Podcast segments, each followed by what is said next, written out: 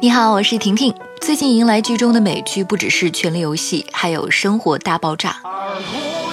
明天美剧《生活大爆炸》将会迎来第十二季第二十三和二十四集，也就是整部剧的最后两集了。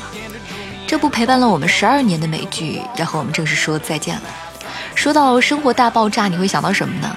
这帮曾经不善社交、运动不分的物理天才，在我们的见证下。有的事业有成，有的家庭美满，集数很多，但是每集都很短。闲来无事的学生党和忙里偷闲的上班族，随时都可以打开，非常下饭。生活大爆炸是十年来可以说是最好的情景喜剧了，好到演员每次打开新剧本都感觉在拆礼物，好到无论是哪一集哪一帧开始点播放，观众都可以迅速的笑起来。从二零零七年九月二十四号推出至今，十二年了。这部剧拍了二百七十九集，成为了美剧历史上剧集最多的多镜头情景喜剧。陪伴我们十二年的四 A 公寓，不仅呢已经拆除了。生活大爆炸与高深的科学有关，但是呢笑点密集，没有费脑的门槛。泡图书馆的学霸和窝在宿舍的阿宅都能看。这是一部献给成年人的童话，关于友谊、爱情和家庭，关于包容、成长还有坚持。可能你会记不清每一集的剧情，但是我们在看超人的时候，会想起谢尔顿的三段式公主抱；在和原生家庭产生矛盾时，会想起莱纳德如何温柔地面对他神职般的母亲。十二年来，他从屏幕上的故事变成现实里的细节，成为我们生活里的某种养分。在谢尔顿眼里，四个宅男定位清晰，他负责动脑，沃罗沃茨负责搞笑。库瑟帕里是一个奋力想要融入他们生活，但是呢却以失败告终的可爱老外。莱纳德就是只剩肌肉苦力的角色了。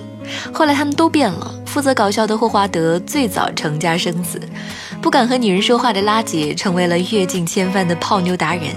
苦力莱纳德找了一个比自己力气还大的威武的奥马哈姑娘。十二年追下来，他们没有那么年轻了，粉丝呢也长大了。剧中的角色逐渐的找到了归宿，看的人却还有单身的，为什么呢？大概是现实生活里没有人能够像这群呆子一样说出那么动听的情话了。痴心的粉丝总是很难接受结束，是不是有主演要走了？是不是资金不够了？或者是不是制作方担心他们老了？在最终季的采访中，谢尔顿的扮演者吉姆·帕森斯将大结局比作他的毕业典礼，会有伤感和眼泪。也会有人生下一章节的期待。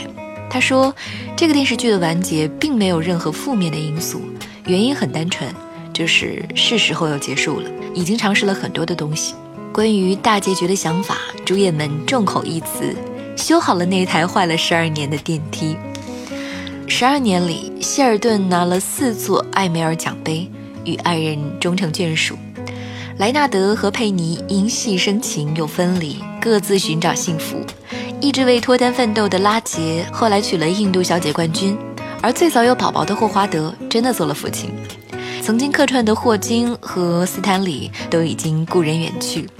从没有露面、仅凭嗓门就存在感十足的霍华德妈妈，也在2014年告别人世。他们人生的下一章是什么呢？就像我们自己的下一章一样，没有人知道。但是呢，总要开始。感谢《生活大爆炸》，用十二年温柔了我们的岁月。我是婷婷，月光头条，明天见。